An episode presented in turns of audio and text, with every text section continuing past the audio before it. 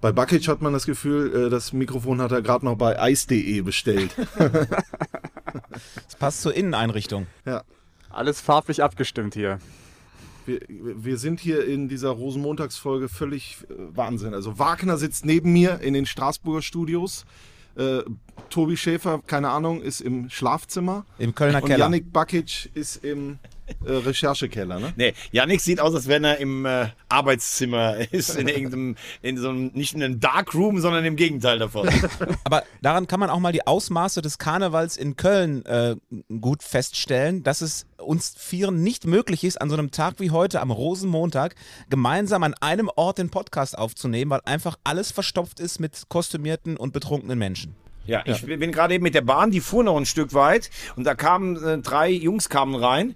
Die hatten so eine Fahne, dass ich das Gefühl habe, ich bin hier gerade schon mit drei- 0,3 bei Strassi eingelaufen. Sympathisch, muss ich sagen. Und ich musste gestern schon mein Auto wegstellen, irgendwo ganz weit weg hier außerhalb, damit ich gleich, äh, ich muss noch nach äh, Marburg fahren, äh, damit ich überhaupt auf die Autobahn komme. Sonst ist hier seit Tagen in der Innenstadt alles zu. Das ist Wahnsinn.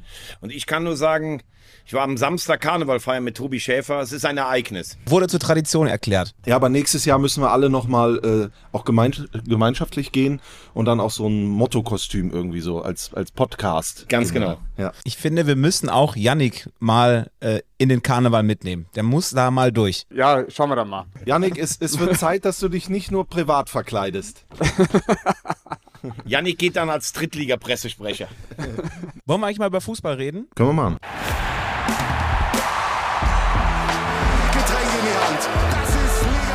Hitzig und emotionsgeladen. 3. Kritisch auf diese 90 Minuten schauen. So funktioniert das also.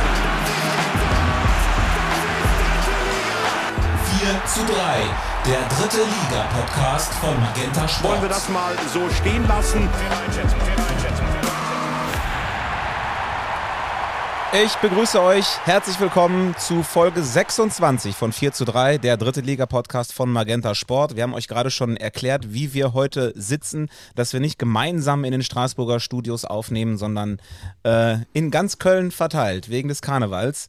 Aber es sind immerhin alle vier da und äh, da fange ich mal mit dem ersten an äh, wo wir sagen können oder konnten, der Zirkusdirektor ist in der Stadt. Das war nämlich sein Kostüm am Karnevalssamstag, wo wir zusammen weg waren.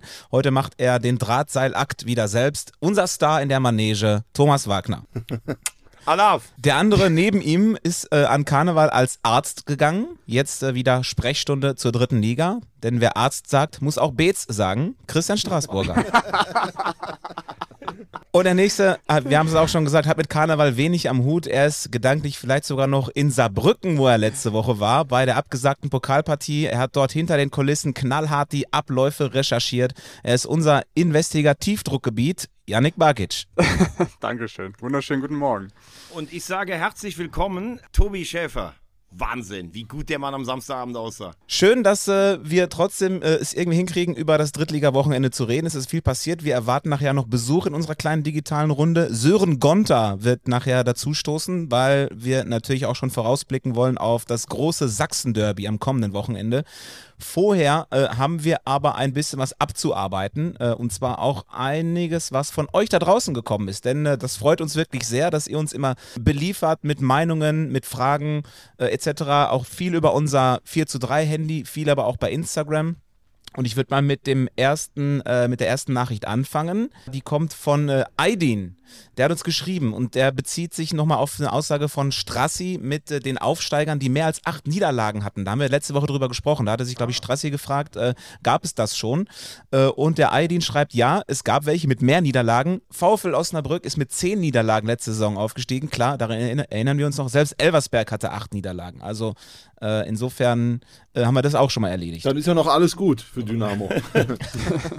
Ja, und dann komme ich direkt zu einem nächsten und dann sind wir schon vielleicht bei einem ersten großen Thema vom Wochenende bei den Münchner Löwen, die 3-1 gegen Ingolstadt äh, gewonnen haben. Die Löwen bleiben in diesem Jahr ungeschlagen und äh, die Nachricht von einem Löwen-Fan, die kam aber schon vor dem Ingolstadt-Spiel und das ist die hier. Ja, servus zusammen. Mein Name ist Justin, bin 24, wohne schon seit knapp 15 Jahren in Wiesbaden, komme aber ursprünglich aus München und ja, bin ein eingefleischter 60er.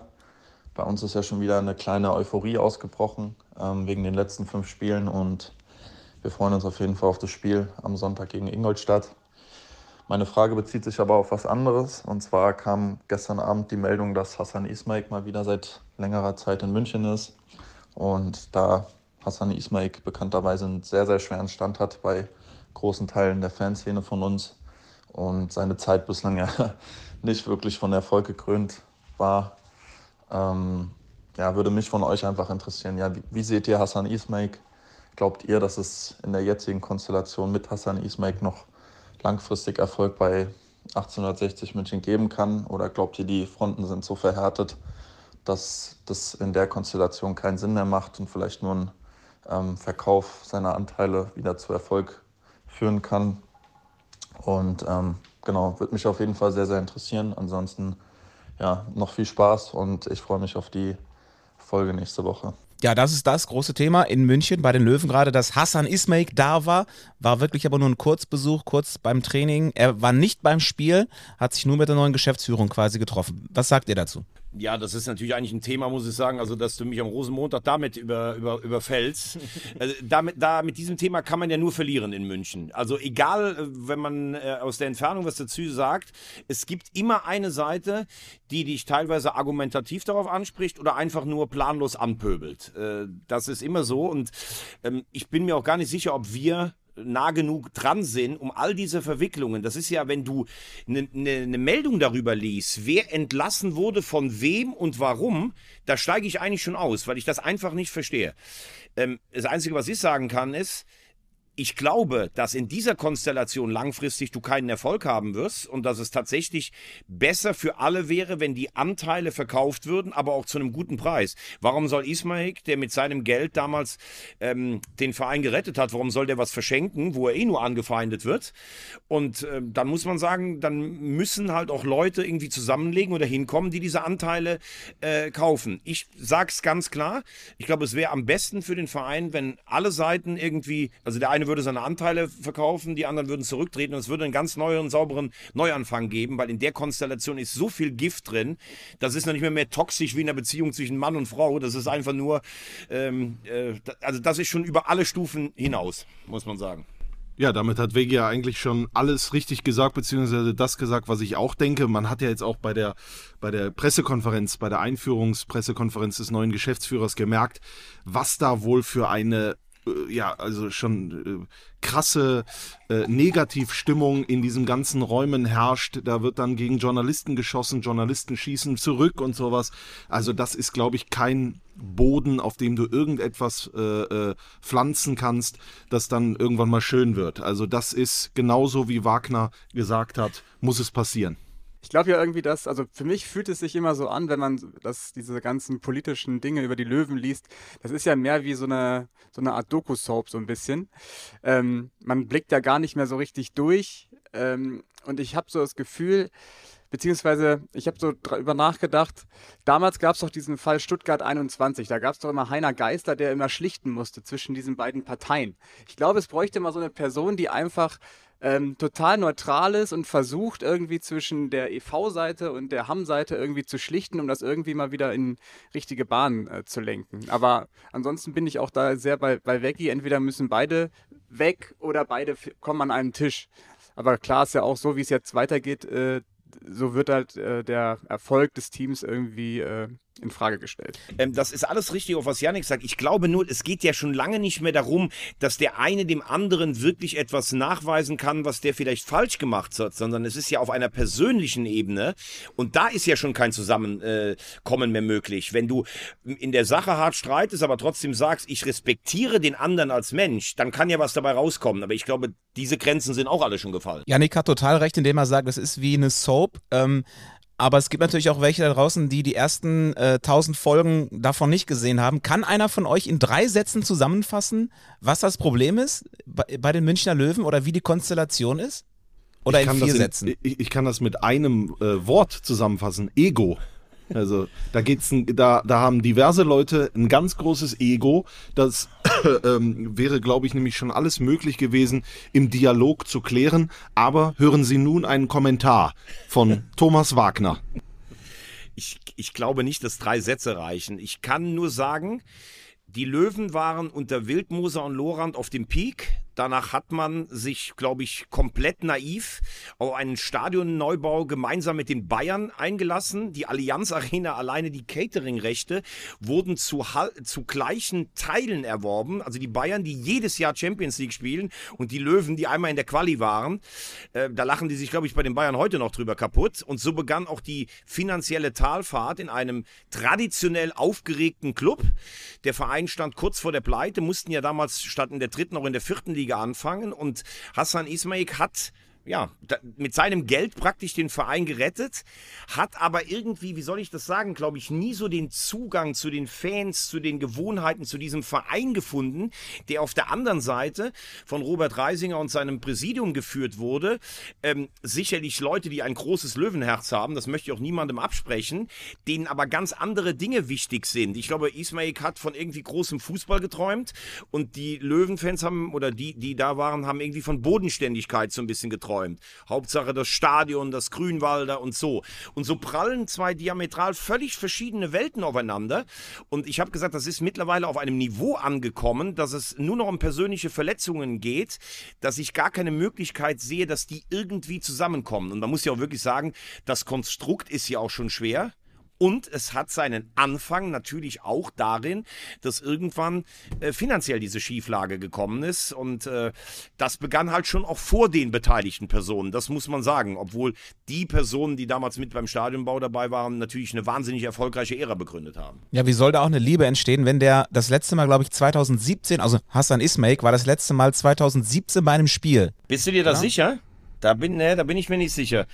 Ich äh, glaube, dass er auch später mal da war, aber du musst dir auch trotzdem irgendwo, ja. ja. aber du musst dir auch trotzdem überlegen, äh, es ist ja nicht so, dass man nur sagen kann, der hat vielleicht kein Interesse daran, sondern ich glaube, es geht ja auch darum, du kommst irgendwo hin, wo die äh, die Hälfte der Leute, die da rumsitzen, nichts lieber will, als dass du nie mehr kommst oder sowas. Also ich und auf der anderen Seite ist es genauso, haben die wahrscheinlich keinen Bock auf, auf, auf die Präsidiumsleute und die fühlen sich da auch unwillkommen. Also das mal ganz nüchtern gesagt, äh, äh, oh- ohne mir jetzt irgendwie eine Sympathie für eine Seite zuzumuten, aber ich glaube, das ist so verkorkst. Ich, ich habe gestern noch die Übertragung gesehen, zumindest die erste Hälfte, und dann hieß es ja auch, dass äh, die Verantwortlichen von den Löwen, also das, es gibt zwei äh, Geschichten, natürlich zwei Lager, zwei Geschichten. Die eine sagt, es wurde zehn Minuten vorher mitgeteilt, dass Ismail kommt, die andere sagt, es wurde ein Tag vorher mitgeteilt. Und da siehst du alleine in dieser Geschichte, siehst du doch schon alles. Da geht's ja auch mittlerweile um persönliche Verleumdungen. Da wird äh, der einen Seite was unterstellt, der anderen, wie du sagst. Guck dir mal dieses Klima auf den Pressekonferenzen an. Das ist ja alles Wahnsinn. Also, dass überhaupt der neue Trainer mit der Mannschaft da noch einen guten Fußball spielen lässt gerade, das ist ja fast unvorstellbar. Ich habe die Bilder gesehen, wie er am Trainingsplatz äh, stand mit der Mannschaft zusammen. Die sahen schon sehr cringig aus. Also auch gestern, als er dann mit, der, mit dem Privatjet, der wieder weggeflogen ist, winkt er nochmal in die Kamera über seinen Instagram-Account. Das wirkt alles irgendwie so ein bisschen wie eine Soap. Also und das haben ja auch die Journalisten selber bestätigt, die da im Umkreis ähm, arbeiten. Man kann das als Außenstehender gar nicht mehr äh, nachvollziehen bzw. verstehen, wie das Konstrukt 60 München ist. Das ist ja gefühlt wie eine, äh, wie eine Doktorarbeit oder Raketenwissenschaft. Deswegen ist es halt auch so schwer, dass wir was dazu sagen können. Aber trotzdem ist es natürlich ein großes Thema in der dritten Liga und ich, ich bin froh, dass wir die Löwen haben und auch diese, die Löwen, wie sie sind, einfach weil es einfach eine, ja, eine Soap ist, bei der ich mich äh, täglich, wöchentlich äh, dran ergötze, sag ich mal, äh, in den Gazetten. Macht Spaß. Aber die Fans ergötzen sich auch wieder an den Löwen selber auf dem grünen Rasen. Janikis, der neue Coach, hat da richtig äh, ähm, ja, frischen Wind und tollen äh, Wind reingebracht. Äh, gestern äh, verdienter Sieg gegen Ingolstadt 3 zu 1, gegen den Ex sozusagen, gegen Kölner. Ähm, Lakenmacher trifft wieder. Ja, also der hatte ja ein verkorkstes Jahr, wenn man das mal so sagen äh, kann. Und die Löwen klettern auf Rang 13, haben 32 Punkte und sind, glaube ich, oder, oder haben, glaube ich, mit untenrum nichts mehr zu tun. Ja, vor allem glaube ich, dass ja. Untenrum und Lakenmacher am Rosenmontag, das gefällt mir schon wieder ganz gut, muss ich sagen. Ja, ich, glaube, wir müssen, also wir haben ja auch erstmal nicht so großes Vertrauen gehabt in Janikis am Anfang. Also wir haben ja schon gesagt, ah, vielleicht lieber Antwerpen holen und so und vielleicht hätte da mal jemand mal richtig aufräumen müssen. Aber gefühlt ist es ja so, und die Ergebnisse sprechen ja gerade auch für ihn, ähm, dass er so mit seiner ruhigen, sachlichen Art, der ist ja wirklich äh, furztrocken in der Analyse, total auf den Punkt, null Emotionalität, also dass das anscheinend sehr, sehr gut ankommt bei der Mannschaft und man sieht, ähm, ja, die sind wieder in der Spur. Vor allem, wenn man bedenkt, nach welcher Niederlagenserie sie kommen. Ne? Also, die haben ja vor dem Winter gefühlt alles verloren. Und man darf dann, glaube ich, auch mal einfach äh, festhalten, dass du natürlich als Verantwortlicher, ähm, und ich glaube, es war ja auch ein Vorschlag äh, von Dr. Weber, du musst natürlich schon äh, überzeugt sein von dem Trainer, dass der eine inhaltliche Werner, Ansprache. Dr. Werner. Äh, Dr. Werner, Entschuldigung. Dafür ist es gut, dass wir einen haben, der hier nüchtern ist. Ähm, was habe ich gerade gesagt statt Dr. Werner? Dr. Weber. Um Gottes Willen, nee, peinlich. Entschuldigung. Ähm, dass du äh, überzeugt sein musst von dem, was du da machst und siehst dann im, im Trainer etwas, was er vielleicht zum Beispiel in Aalen nicht abrufen konnte. In Karlsruhe ist ihm dieser Ruf vorausgeeilt. Ähm, du musst ein bisschen überzeugt sein. Wenn wir ganz ehrlich sind, haben wir auch alle gedacht, naja gut, wenn Antwerpen jetzt nach, nach Mannheim kommt, der holt in den ersten Spielen vier oder sechs Punkte. So, und das hat auch nicht so funktioniert. Also man muss auch immer sagen, dass man das von außen bewerten kann, wie wir jemand wahrnehmen, wie jemand mit der Mannschaft arbeitet. Das wissen wir teilweise auch nicht. Und der Faktor, dann läuft mal was. Ich meine, wenn ich das eine Tor da gestern sehe, das wäre bei den Löwen in der Vorrunde, wäre das sicherlich niemals passiert. Es gehört dann wirklich auch der Faktor Spielglück unfassbar dazu. Ja, und äh, was du gesagt hast, Janik, mit Vertrauen, also äh, wir, wir haben ja jetzt nicht, äh, als wir Janikis gehört haben, gesagt, dem vertrauen wir das, oder dem trauen wir das nicht zu, sondern äh, gerade ich habe gesagt, nach Jakobacci wäre, glaube ich, einer besser gewesen. Das war damals mein, äh, mein Gedanke, der jetzt so drin ist in der Liga, der äh, drin ist in so einem Abstiegskampf äh, äh, mit äh, Jakobacci, der diese Liga überhaupt nicht kannte, äh, hat es einfach dann auch nicht funktioniert.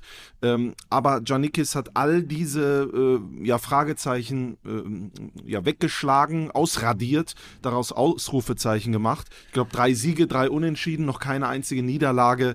Da muss man sagen, Chapeau. Ähm, er hat auch die Torwartfrage zum Beispiel äh, wunderbar moderiert. Hiller ist wieder seit äh, Wochen in absoluter Topform. Da muss man auch noch mal, ich will da nicht nach äh, äh, treten, aber da muss man sagen, was Jakobacci da im Tor äh, dann für einen Wahnsinn äh, da hinterlassen hat, das äh, ist dann schon ist dann schon auch äh, Janikis ähm, ja, gewesen, der da sozusagen relativ schnell wieder die Wogen geglättet hat und Hiller ist, ist wieder einer der besten Keeper der Liga.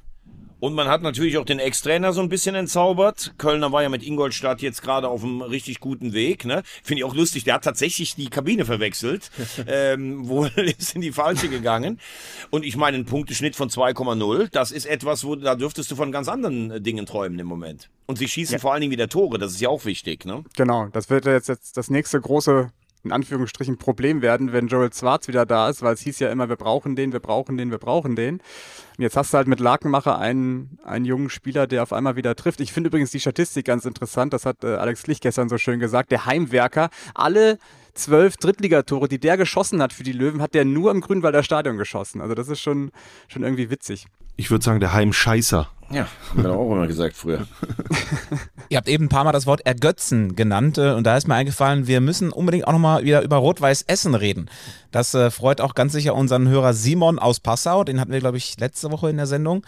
Äh, denn Rot-Weiß Essen, hallo, die haben gegen Regensburg gewonnen. Äh, gegen das Nonplusultra der Liga und äh, mischen dermaßen mit im Kampf um Platz 3, wie aber gefühlt irgendwie die komplette halbe Liga, ne? Das haben wir ja in den vergangenen Jahren häufig gehabt, dass die erste Tabellenhälfte oder fast die erste, komplett die erste Tabellenhälfte da irgendwie noch oben mitmischt. Ähm, Ich muss sagen, Rot-Weiß Essen, also die, war, die hatten, glaube ich, vier Auswärtsniederlagen in Folge.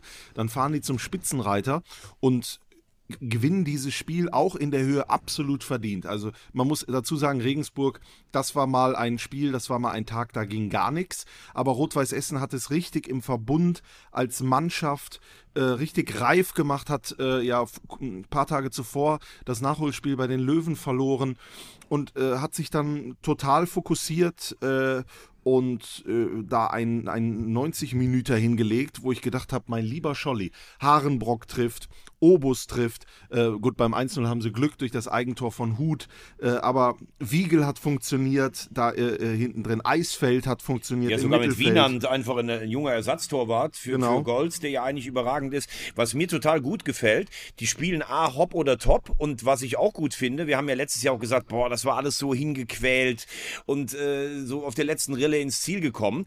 Also wenn ich dann auch Dabrowski nach dem Spiel höre, der ja nun jetzt nicht aufgefallen ist, früher bei Interviews, dass er jedes Mal total originell war, der sagt ja, wir hören jetzt nicht auf Fußball zu spielen, wir wollen jetzt Erfolg. Da sagt jetzt keiner, wir müssen aufsteigen, aber die sagen jetzt auch nicht so, ah, von Spiel zu Spiel gucken, wir gucken nochmal im März. Jetzt sagen die auch, wir wollen Erfolg haben. Jetzt haben die das Spiel gegen Ulm vor der Brust und das gefällt mir auch so. Wenn die jetzt am Ende Siebter werden, dann ist doch keiner sauer. Aber jetzt zu sagen, wir wollen die Chance nicht ergreifen, um mitzuspielen, das wäre ja Wahnsinn. Also ich kenne viele RWE-Fans, die drehen schon durch in Erwartung einer Relegation gegen Schalke. Also was mich beeindruckt hat bei Rot-Weiß Essen, ich war, ähm, wann haben die gespielt gegen die Löwen am Mittwoch? Dienstag, Mittwoch? Dienstagabend.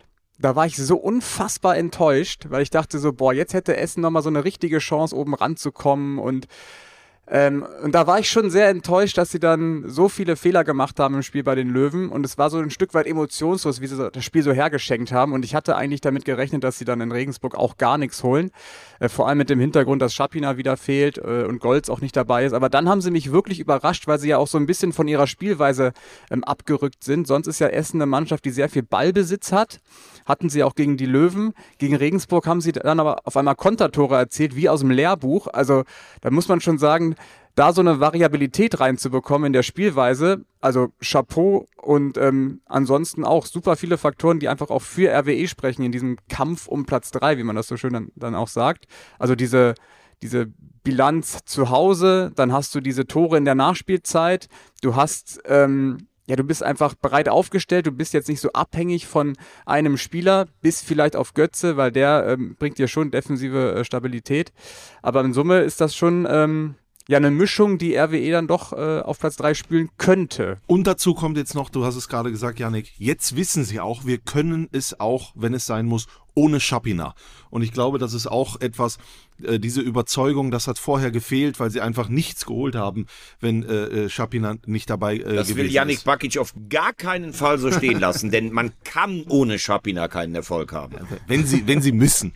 Ich muss aber auch dazu sagen, und da ähm, äh, das thematisieren wir viel zu selten. Der SSV Ulm, der spielt so eine stabile Saison und ich habe irgendwie so das Gefühl, da gibt es auch überhaupt keine Störfaktoren, die irgendwie kommen könnten. Ne? Also die sind sowas von stabil, haben jetzt irgendwie nur eine Niederlage aus den letzten zehn Spielen. Ähm, nehmen auch diese, diese Arena in Aalen an, dieses Exil, also da haben die auch noch nicht verloren. Das war ja auch, wo wir uns gedacht haben, okay, jetzt ziehen die um nach Aalen. Ähm, jetzt werden die da so ein bisschen ähm, nach unten durchgereicht, aber ist gar nicht so. Jetzt spielen die nächste Woche in Essen. Und was mir aufgefallen ist zwischen diesen beiden Mannschaften, du hast halt in, in Essen immer dieses Thema Dabrowski, Vertrag noch nicht verlängert, mit Götze ist auch noch nicht klar. Das sind ja so Störfaktoren, die reinkommen könnten in eine Mannschaft bei RWE.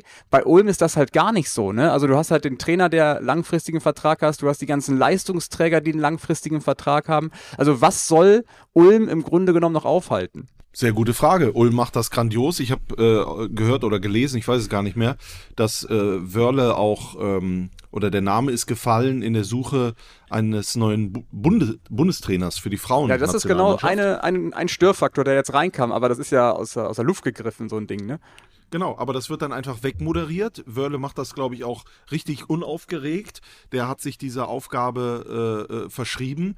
Äh, Ulm marschiert. Man hat ja immer irgendwie gedacht, auch hier, wann brechen sie denn mal ein? Das passiert nicht. Und du siehst das klar, äh, wir, wir äh, sprechen oft über Joe Reichert, den Kapitän, äh, ähm, aber der, der ist einfach dieses Aushängeschild und ich glaube, er hat das seiner Mannschaft total eingeimpft. Ich habe, glaube ich, das Hinspiel kommentiert, wenn ich mich recht entsinne, äh, Waldhof gegen Ulm und da weiß ich noch, äh, da, ich glaube, sie hatten gewonnen.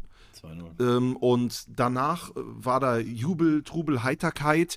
Äh, dann waren da die Familien am Zaun und sowas. Ich bin dran vorbeigegangen und dann hörte ich auf einmal, hey, der, äh, Joe Reichert hat gesagt, ihr sollt alle reinkommen in die Kabine und wir besprechen uns jetzt erstmal, bevor wir hier feiern. Und ich glaube, er, er, er ist so der Dompteur zwischen diesen zwei Welten, zwischen Freude, aber auch zwischen Disziplin. Und äh, dieser Mannschaft ist wirklich alles zuzutrauen. Es ist aber auch ganz ehrlich, ich bin ja nun echt ein Stück älter als ihr, wahrscheinlich so alt wie ihr drei zusammen. Und äh, je länger ich in dem Metier bin, das sind auch so Saisonverläufe, die einfach, wie soll ich sagen, da passt halt auch einfach alles. G äh, genau wie, äh, wie Yannick sagt, du hast dann deine Heimspiele in Aalen, da könntest du dann sagen, ja, das gibt uns nicht so diesen Support. Das läuft alles durch. Die gewinnen mit einer Mannschaft, wo ich, wenn ich ehrlich bin, drauf gucke, vor der Saison hätte ich da drei Namen gekannt oder sowas. Jetzt kann das aber auch genau sein, die werden Vierter und nächstes Jahr kämpfen die von Anfang an um den Klassenerhalt, weil Verletzte, weil irgendein Spieler weg, weil sich irgendwelche Sehnsüchte breit machen oder sowas.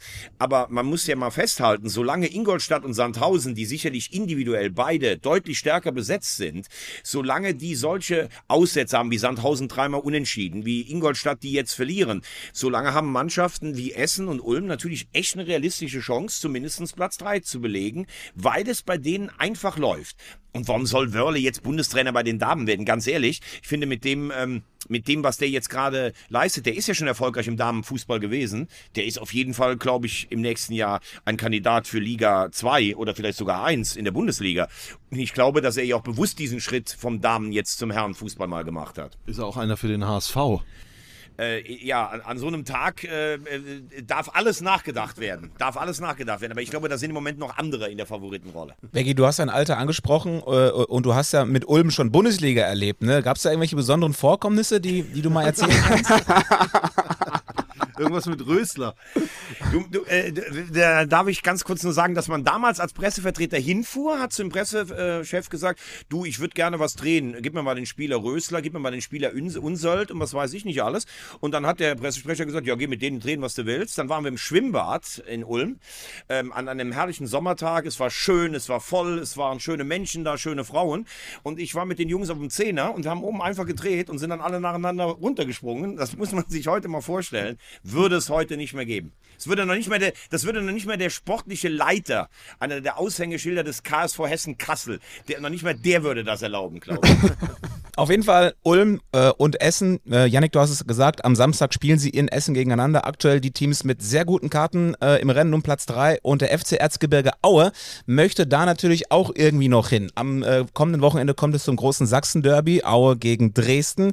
Und dazu begrüßen wir jetzt äh, unseren Experten, der dazu gekommen ist. Sören Gonter ist in der Leitung. Servus Sören, grüß dich. Hallo, Servus, grüßt euch. Und ich muss ganz ehrlich sagen, wenn ich das schon sagen darf, ich war ja am äh, Freitagabend mit ihm in Hamburg. Wie gut der Mann schon wieder aussieht, das ist wirklich Wahnsinn. Wir haben da drei Stunden nur geaxtet, dann hat er mir mal ganz kurz sein Hamburg gezeigt, auch Hamburg bei Nacht. Und es sieht einfach nur wieder überragend aus. Herrlich. Partner, ey, diese Blumen von dir immer wieder zu bekommen, das ist, geht runter wie Öl. Also für alle, die äh, mit dem Sachsen-Derby noch nicht so viel anfangen können, also außerhalb von Sachsen, äh, warum Sören Gonter? Weil er für beide Vereine in der zweiten Liga gespielt hat. Äh, 97 Mal für Aue, 22 Mal für Dresden. Dresden und äh, der genau weiß, was das jetzt schon wahrscheinlich dafür eine heiße Woche in beiden Städten auch wird, äh, bis zum Duell. Ne? Das äh, spielt da schon eine sehr große Rolle. Definitiv, definitiv. Da ist schon ein bisschen Rambazamba die Woche beim, beim Bäcker und sonst wo, da bereiten sich alle drauf vor. Äh, da wird wahrscheinlich schon gecheckt, wie die Pyrotechnik am besten ins Stadion kommt. Insofern ähm, ist da schon ordentlich Feuer unterm Dach. Und man muss sagen, es ist ja auch äh, neben dem, äh, was da alles äh, drumherum knistert, sportlich äh, äh, ist da ja was los. Weil Erzgebirge Aue, diesen Sieg in Halle, das 3-2, jetzt haben sie sich in eine Position äh, gebracht, wenn sie gegen Dresden gewinnen, haben sie 41 Punkte und sind oben mit dabei. Das ist ja sowieso gerade so ein bisschen, das Konstante in Aue ist die Inkonstanz, hat man ja das Gefühl. Aber hinten raus sind dann wirklich immer nicht nur nur äh, diese äh, Siege entscheidend, sondern auch äh, Trainer, die ja diese ähm, Gemengelagen kennen aus ihrer Karriere. Und ich glaube, Pavel Dotschew ist natürlich einer, der ganz genau weiß, jetzt, jetzt ist Zeit, jetzt, jetzt muss es passieren, jetzt müssen wir gewinnen, jetzt müssen wir diese Spiele ziehen, auch für die Emotionen. Und ähm, dann kann sogar noch Erzgebirge Aue da äh, ein großes Thema werden für Platz 3. Ja, ich glaube, äh, an dem Spieltag jetzt letztendlich entscheidet sich da noch nichts. Ähm, wichtig ist, dass man im April in Schlagdistanz ist. Also wenn du im April in Schlagdistanz bist auf Platz 3 und dann den Lauf hast zum Schluss, dann äh, ist es meistens so, dass die Mannschaft äh, sich auch am Ende durchsetzt. Deswegen ist das Spiel jetzt natürlich vom Prestige und wie du sagst, klar, 41 Punkte dann wären jetzt natürlich wieder ein Statement, man wäre wieder rangerutscht nach dem guten Start, den man ja eigentlich hatte, äh, wo es dann danach im Laufe der Saison so ein bisschen abgeebbt ist. Ähm, von daher ist es klar, die 41 Punkte, die nimmt man jetzt natürlich gerne mit.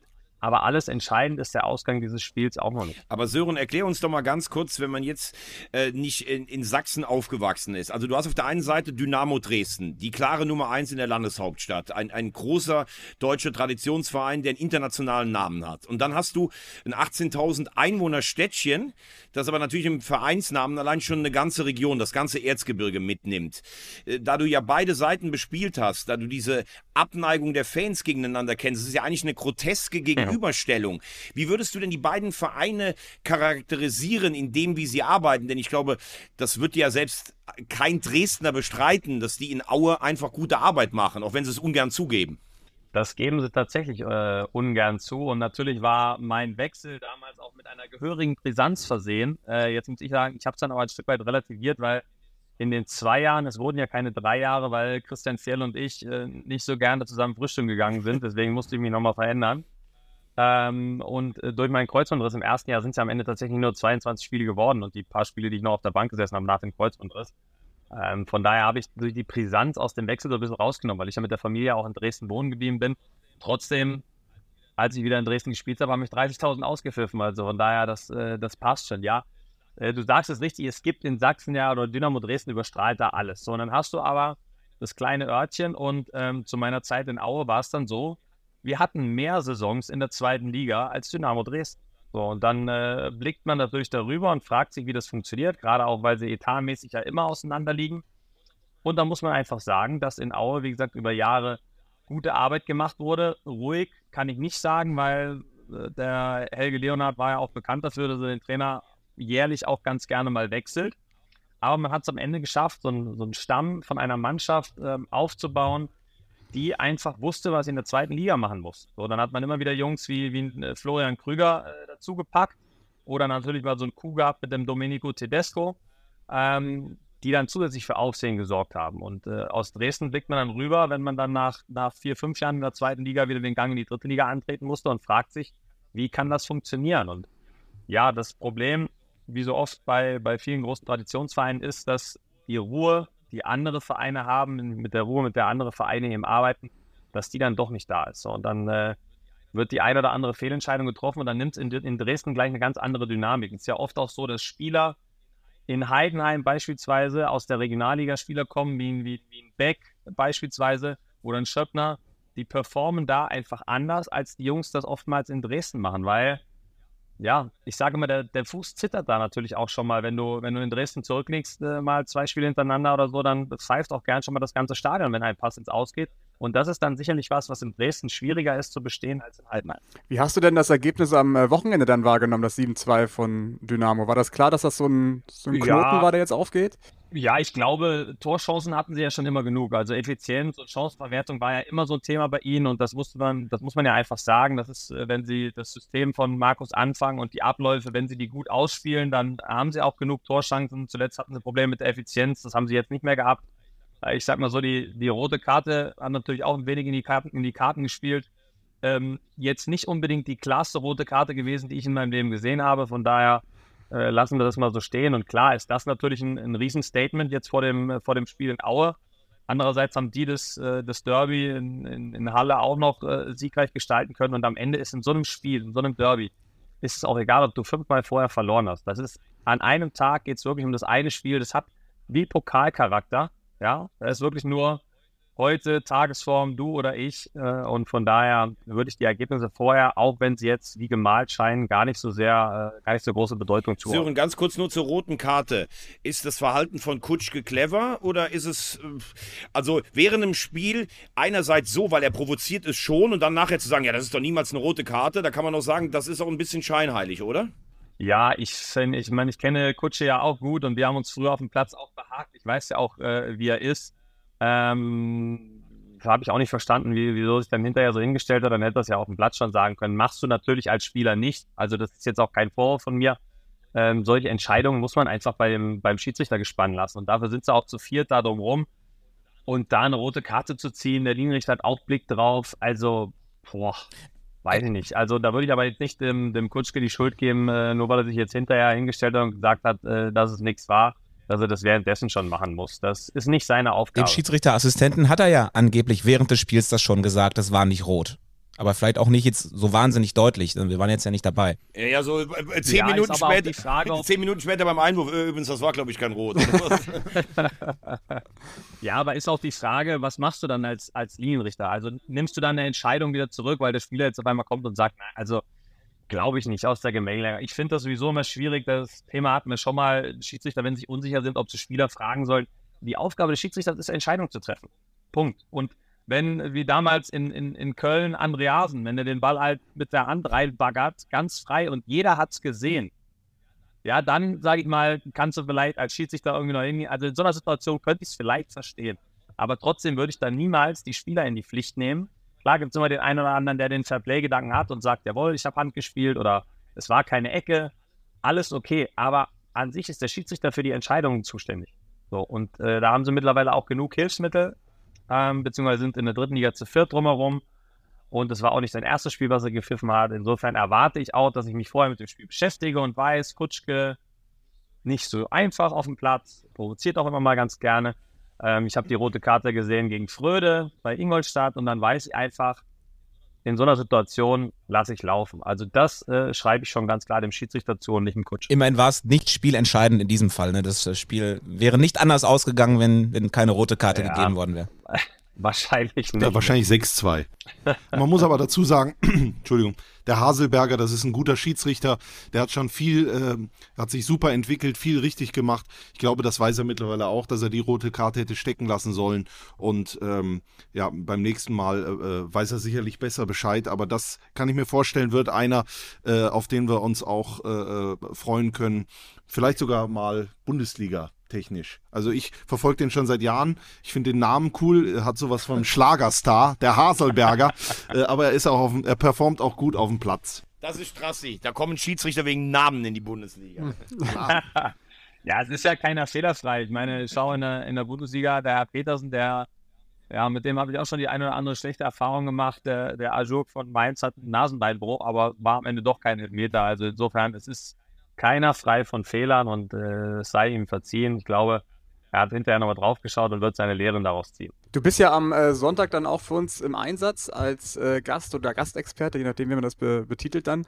Ähm, was hast du denn für ein Gefühl? Was wird das für ein Spiel und ähm, wer wird am Ende äh, die Nase vorn haben? Naja, grundsätzlich erstmal in Aue für Dresden ist es nie einfach. Ich habe tatsächlich einmal mit Dresden dort gewonnen. Ich habe aber auch äh, mein erstes Derby auf Auer Seite, da haben wir sie schwer verprügelt mit 4-1 äh, nach Hause geschickt. Ähm, da waren, glaube ich, mussten die, die sanitären Anlagen wieder dran glauben. Das ist ja auch immer so ein, so ein Hang, den die Dresdner Auswärtsfans da haben, dass sie erstmal die, die Toiletten irgendwie kaputt machen, warum auch Ja, die immer. Lübecker haben das ja schon vor zwei Wochen Ähm. gemacht, deswegen ist da ja.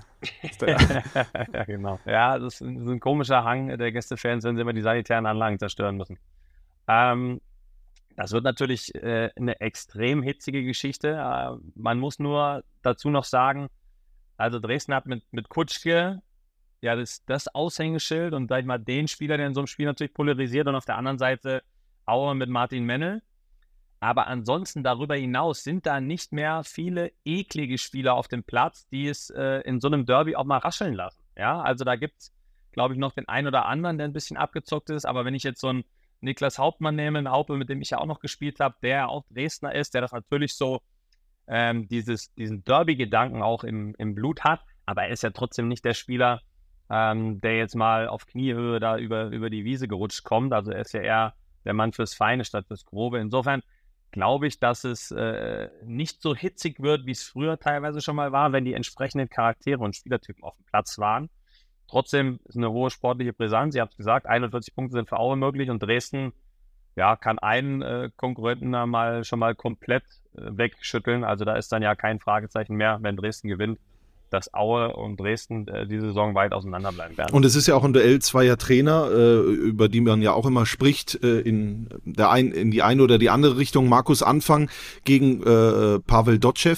Äh, das sind, glaube ich, zwei vers komplett verschiedene Typen. Ähm, wie, wie nimmst du diese beiden wahr? Und wenn du es dir äh, aussuchen müsstest, äh, unter wem würdest du spielen oder hättest du gerne gespielt? Anfang dann oder Dotschew? Also unter Dotschew äh, habe ich gespielt ähm, in Paderborn und dann am Ende auch in Aue. Beides leider weniger vollwertig, aber das war auch in der zweiten Liga. Ähm, also eine Liga höher. Der, er ist ja, Pavel Dotschew ist ja eher ein Trainer, der in der dritten Liga beheimatet ist.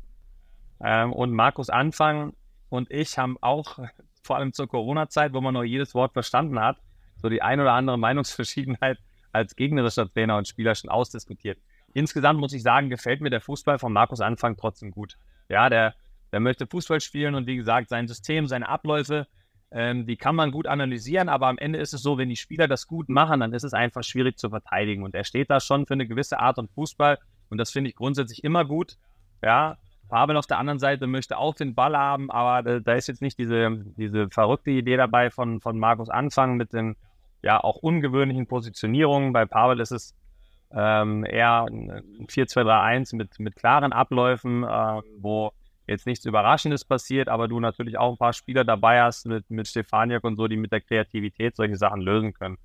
Ähm, insgesamt mag ich das, das Verhalten an der Seitenlinie vom Markus Anfang nicht so gerne, wo die sagen, der ist da ja, äh, ja immer auch zur gegnerischen Bank extrem. Ich meine, Emotionen gehören dazu, aber es gibt auch immer äh, Sachen, wo, wo man einfach ja eine, eine Grenze über, nicht übertreten darf als Trainer. Und ich glaube, ähm, da hat er sich die 90 Minuten noch nicht so im Griff, wie er sich hinterher vielleicht auch wünschen würde. Und das macht er, das macht er immer wieder. Das ist was, was ich, was ich nicht so mag. Aber ich glaube, grundsätzlich als Spieler kannst du mit ihm auf jeden Fall erfolgreichen Fußball spielen. Und ähm, auch wenn wir uns mal immer ein bisschen gerieben haben, wären wir mit Sicherheit auch gut auseinander, äh, gut äh, miteinander ausgekommen, wenn ich mal unter ihm Spieler gewesen wäre. Letzte Frage vielleicht noch. Wenn am Wochenende Aue gewinnt, du bist ja vor Ort, dann ist wahrscheinlich die Stadt zu klein und der blaue Engel wird leer getrunken, oder? Was bedeutet das für, Oh, für, ja. für die Stadt? Oh, ja. Der blaue Engel ist äh, das Herzstück äh, in der Stadt. Die Familie Ungara hat mich auch äh, zu meiner Zeit immer beherbergt. Sehr guten Weinkeller, Veggie, das wäre was für uns. Ich ich kenn den, Postessen, ich kenn den. Siehst du, siehst du, aber dass wir da nie zusammen waren. Ne? Das, Das ist wahrscheinlich äh, besser für den blauen. Engel. das ist Nachholbedarf noch. Ähm, nee, dann ist natürlich äh, absolute Eskalation äh, in Aue. Also das ist eben für sie das Spiel der Spiele. Auch wenn es 100 Kilometer sind, ähm, ist diese Rivalität trotzdem unverkennbar. Ich meine, das, das Aue-Schwein, äh, das gab es ja schon immer. Ich hatte auch in meinem ersten Derby in Dresden, war der, der Teammanager damals, Martin Börner, war so nett und hat mir das Aue Toilettenpapier auf den Platz in die Kabine gelegt. Also da ist schon immer gehörig Spannung und wenn die das Ding am Wochenende gewinnen sollen, ja, dann wird, wird Aue ordentlich angezündet. Aber andererseits, glaube ich, gibt es auch eine schöne Pyro-Begrüßung in Dresden, wenn äh, Dynamo mit dem Mannschaftsbus und den drei Punkten im Gepäck wieder zurückfährt äh, in die Hauptstadt. Sören, aber dann wirklich zum Schluss, leg dich doch mal fest, dein konkreter Tipp, wie geht's aus am Sonntag? Also ich glaube, dass äh, Dynamo Dresden gewinnt. 2 zu 1. Ich, ich äh, glaube 2 zu 2 und ich glaube, Sören geht in Aue am Wochenende aus.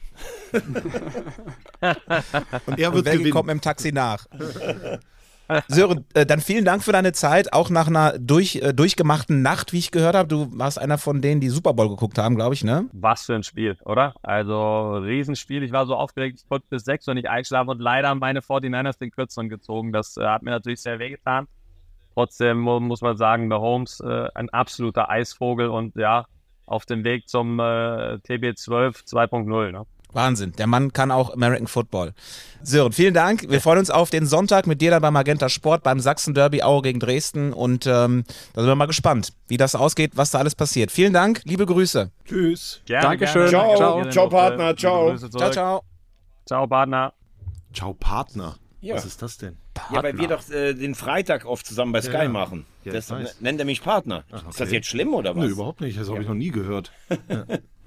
Ja, dann äh, können wir da auch einen Haken dran machen an das Thema und äh, kommen jetzt zu einem Ereignis von letzter Woche. Da möchte ich aber erstmal nochmal was von euch da draußen äh, spielen, denn äh, da hat sich jemand gemeldet auf dem 4 zu 3 Handy zum Thema Saarbrücken. Einen wunderschönen guten Tag, liebe vier Musketiere vom großartigen 4 zu 3 Podcast von Magenta Sport. Dank euch war ich in der Bäckerei Balkhausen und habe dort eingekauft. Die müssten euch eigentlich Millionen zahlen für das, was ihr jeden Mal in der Woche für sie tut. Ich wollte mich aber nochmal bedanken für die großartige Expertise. Ich bin ein leidgeprüfter Fan vom MSV Duisburg und danke, dass ihr mir immer wieder ein wenig Hoffnung macht. Aber gestern habe ich rübergemacht zu einem anderen Verein, weil ich so unfassbar viel Spaß bei einer langweiligen Autofahrt hatte durch den Song vom ersten FC Saarbrücken Wir schmeißen Gladbach raus. Sensationell von den Kollegen von Schafer Senf. Und ich würde mir wünschen, dass ihr öfter mal solche Kleinode der großartigen Fangesänge mal einspielt am Ende. Das ist echt großartig. Und ich saß im Auto wegen Lufthansa-Streik mehrere Stunden und habe mir das Ding sage und schreibe bei euch zehnmal nacheinander angehört. Und insofern, ich bin jetzt Fan. Und deswegen jetzt alle. Gladbach raus. Sensationell. Bleibt wie ihr seid und weiter so. Das war Frank aus Köln. Tschö mit Ö. Frank aus Köln, MSV Duisburg-Fan und jetzt auch Saarbrücken-Fan. Wahnsinn. Ey, Frank, was für eine geile Sprachnachricht, Frank. Liebe Grüße. Und äh, ich würde sagen, mit dem treffen wir uns mal bei Balkhausen, oder? ja, die haben leider zu heute Morgen. ey. Ich wollte ja schon was mitbringen hier. Das ist Alles, Skandal. Gesagt, Skandal. Aber den Song, den er anspricht, der hat natürlich nach wie vor immer noch Gültigkeit, denn das Pokalspiel ist ja, wie wir alle wissen, dann äh, abgesagt worden kurzfristig und zwei aus dieser Runde schütteln schon im Ich Kopf. verstehe denn gar nicht, warum hier so gelacht wird darüber, dass wir da runtergefahren sind. Als ich am Samstag äh, mit, mit Veggie im Karneval war, haben wir äh, beide unisono gesagt, oh Gott sei Dank sind wir da nicht mitgefahren.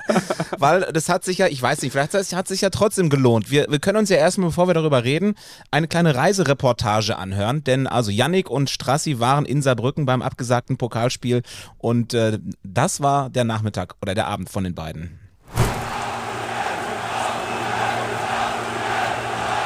Strassi, darf ich eine kurze Einschätzung von dir haben? Wir sind jetzt hier gerade dreieinhalb Stunden hier hingefahren. Ja. Es hat geregnet wie, wie aus Kübeln, wie du schön sagst. Ja. Jetzt sind wir hier angekommen im Stadion, es regnet immer noch und jetzt guckt der erste Blick auf den Platz von dir. Was sagst du? Ja, also ich muss sagen, was für eine Atmosphäre jetzt schon. Ja, das äh, Flutlicht ist an. Yannick, mit dir ein Interview zu machen, ich habe Gänsehaut.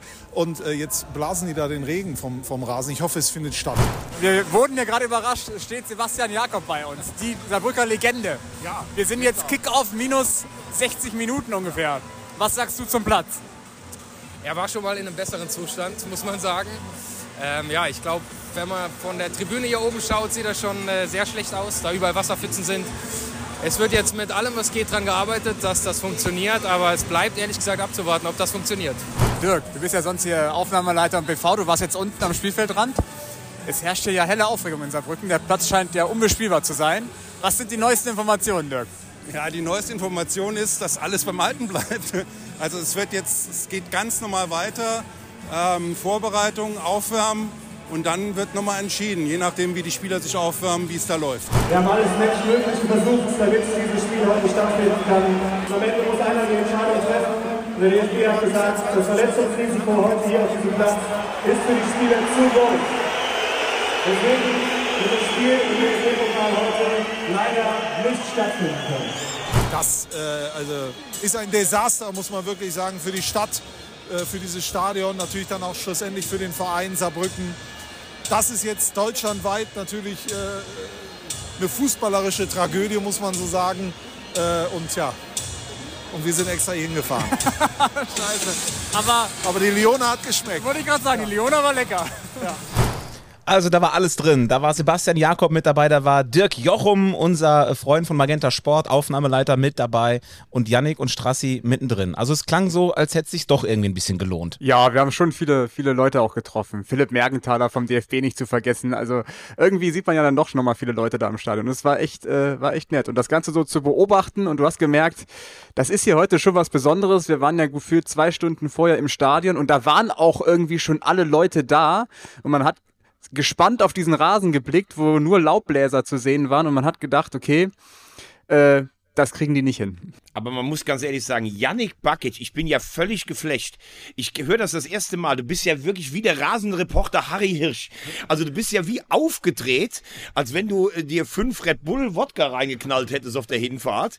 Äh, also äh, ich weiß nicht, Strassi, was sagst du dazu? Ich, bin, ich bin begeistert. muss Ich auch. wirklich sagen. Ich habe ihn ja hautnah erlebt. Ich, ich hatte ja das große Vergnügen, ihn und seine Frau fahren zu dürfen, Ja. sowohl hin als auch zurück. Hat er getrunken vielleicht unterwegs?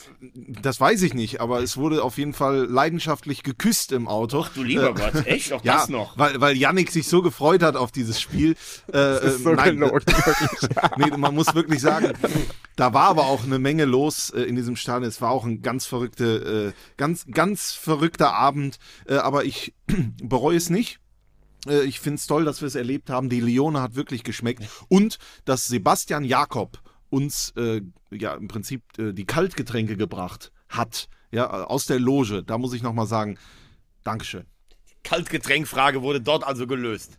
Noch eine ganz interessante Geschichte so am Rande, ähm, weil ja Marcel Gauss gar nicht ähm, in der Startelf stand. Der war nämlich zwischenzeitlich noch im Krankenhaus, der ähm, kriegt ja bald sein viertes Kind.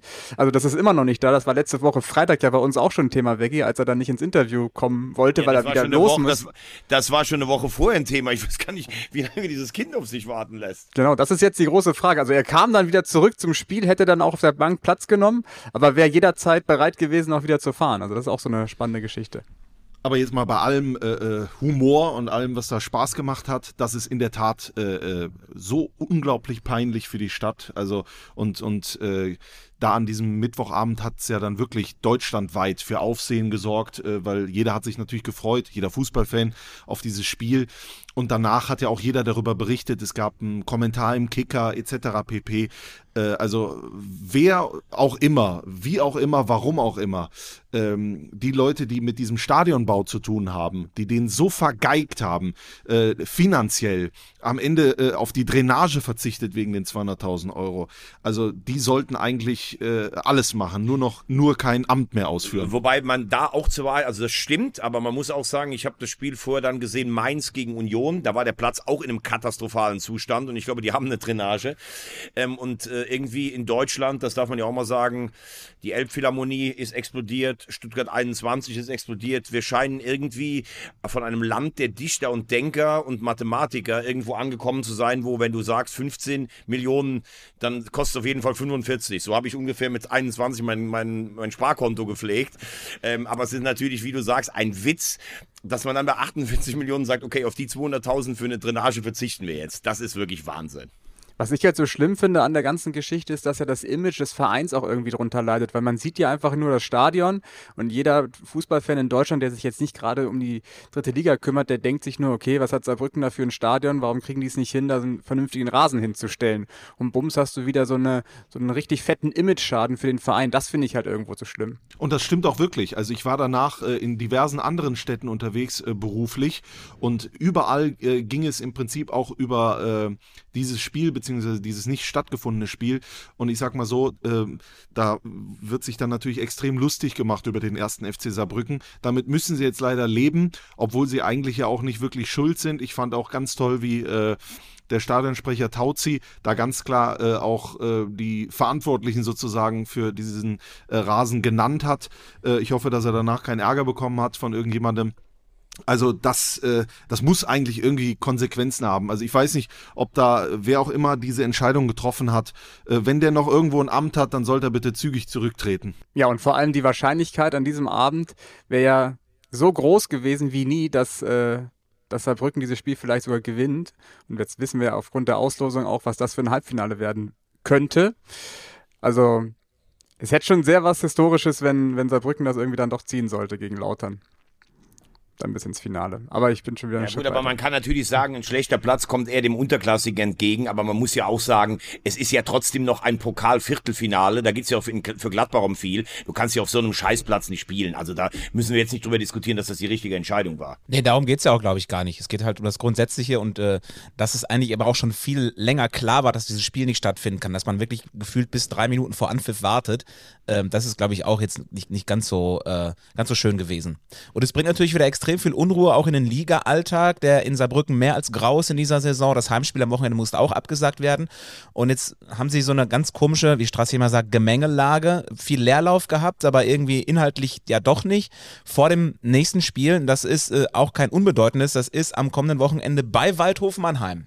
Also Ah ja, äh, da, das zweite da Derby auch- am Sonntag. da brennt ja auch ein bisschen die Luft. Äh, Das ist für Mannheim wahrscheinlich ja sogar noch ein Ticken wichtiger tabellarisch, vor allem weil sie jetzt am Wochenende wieder nicht gewonnen haben. Aber da mache ich mir überhaupt keine Sorgen, weil Antwerpen und Beuth, die können ja Derbys gegen Saarbrücken. Das haben sie ja schon häufiger gezeigt.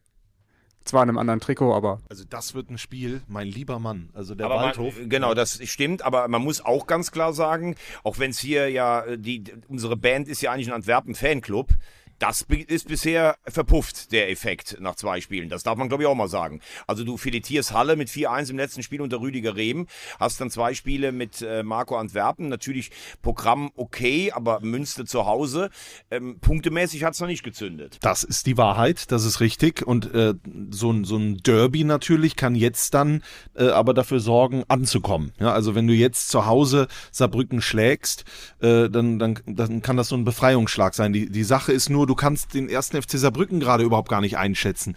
Die haben eine ganz lange Zeit, äh, wo sie jetzt nur trainieren äh, können. Äh, die haben wahrscheinlich auch irgendwie äh, Wut im Bauch. Die äh, sind auch genervt jetzt von äh, zwei ausgefallenen Spielen wegen diesem Kackrasen. Ähm, da ist alles drin. Ich glaube, das wird auch auf den Rängen, äh, wird das wieder richtig knistern. Hoffentlich natürlich alles im Rahmen. Äh, ich freue mich so total auf dieses Spiel am, am Sonntag. Thomas Wagner ist da. Ja, also da kann nichts schiefgehen. Ach, ihr seid beide da? Wir sind beide da. Ja, aber das ist doch fast ein schönes Schlusswort. Ähm, dann können wir ja schon mit dem Ausblick noch diese Folge abrunden und äh, in den Feierabend gehen sozusagen. Also Feierabend in Anführungszeichen. Also von euch wissen wir schon, Sonntag das Spiel. Was für ein Sonntag, ne? Also das muss man sich auch mal auf der Zunge zergehen Jetzt, lassen. jetzt mit, musst du ähm, nochmal Werbung machen. Magenta Sport, 13, 15, Sonntag, erste Derby Mannheim-Saarbrücken, dann Sachsen-Derby mit Sören Gonter. Und Alex, aber das hast du ja jetzt schon und gemacht. Alex Klich, das darf man auch nicht vergessen. Alex Klich ist auch in Aue an diesem Tag und es wird Als eine neue, eine neue Folge des Groundhoppers geben. Also da können sich schon mal alle drauf freuen. Heute muss ich ganz ehrlich sagen, heute ist ein besonderer Tag. Tim Walter ist nicht mehr Trainer beim HSV und es gibt eine Wachablösung im Podcast. Yannick Bakic hat hier ganz klar das Heft übernommen.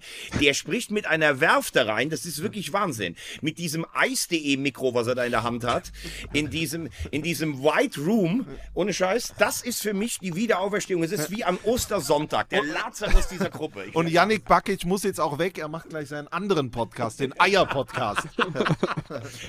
Ich bin dann mal weg, ne? Ich bin in Darmstadt und in Saarbrücken. Macht's gut, Männer, ne? Und ich bin Samstag auch noch in Bielefeld. Alaf. Yannick hat halt kein Karnevalswochenende in den Knochen. Da ist man natürlich an einem Montagmorgen äh, frisch und erholt und munter und sprüht nur so voller Energie. Ähm, ja, ich mache ein bisschen Werbung noch für das Spiel am Samstag. Rot-Weiß Essen gegen Ulm. Da werde ich dann äh, aufschlagen. Das Spiel um Platz 3 sozusagen aktuell. Sehr schön. Das Und jetzt- Spiel, wo, wo Schapina und Reichert, die beiden Bros, wieder aufeinandertreffen. Und Veggie ist jetzt schon weg. Das heißt, es gibt heute keine. Nee, der macht sich gerade, der schnürt sich die Schuhe. Gibt's eine Frage der Ja, und, Woche? und natürlich, Beggi? äh, wir brauchen die, die Schwarzwaldklinik. Nein, das ja, gibt's alles. Diese Dinge gibt's alle nur, wenn wir zu viert zusammensitzen. Also da brauche ich die direkte Reaktion und Gut. sowas. Ne? Also fällt heute aus. Okay, wegen Schlechtwetter und Rosenmontag. wegen Rosenmontag Wir geschlossen. müssen jetzt los. Wir sammeln jetzt Kamelle. Denn am nächsten, äh, in der nächsten Woche, wenn wir uns dann hier treffen, dann gibt es nicht nur den Kuchen von Balkhausen, sondern für jeden auch noch eine Tüte Süßigkeiten. Das heißt, wenn ich gehört habe, wie Yannick Bakic auf dem Weg nach Saarbrücken geschmust hat, es gab heute Abend, heute Morgen sicher das erste Bützchen schon für Yannick Bakic. Auch dafür, der Wahnsinn. Das ist so gelogen, aber gut. Lass ich mal so stehen. Aber ich gucke mal kurz hier, äh, Blick in die Regie zu Yannick. Wir haben alles, ne? Wir können auflegen. Wir haben alles. Ich bin Samstag auch in äh, Bielefeld, falls es jemand interessiert.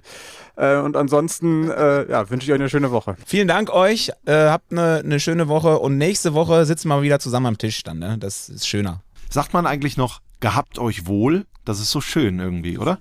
Gehabt euch Ich bin wohl. Fan von so alten äh, Ausdrücken, ja. Benutzt Deswegen- das mal. In deinen Kommentaren auch. Ja. Mach ich mal. Gehabt euch wohl. Habe die Irre. Servus. Habe die Irre. Tschüss, schöne Woche. Tschüss. Wiederhören. Getränk in die Hand. Das ist Liga Hitzig und emotionsgeladen. 3. Kritisch auf diese 90 Minuten schauen. So funktioniert das auch. zu 3, der dritte Liga-Podcast von Magenta Sport. Wollen wir das mal so stehen lassen?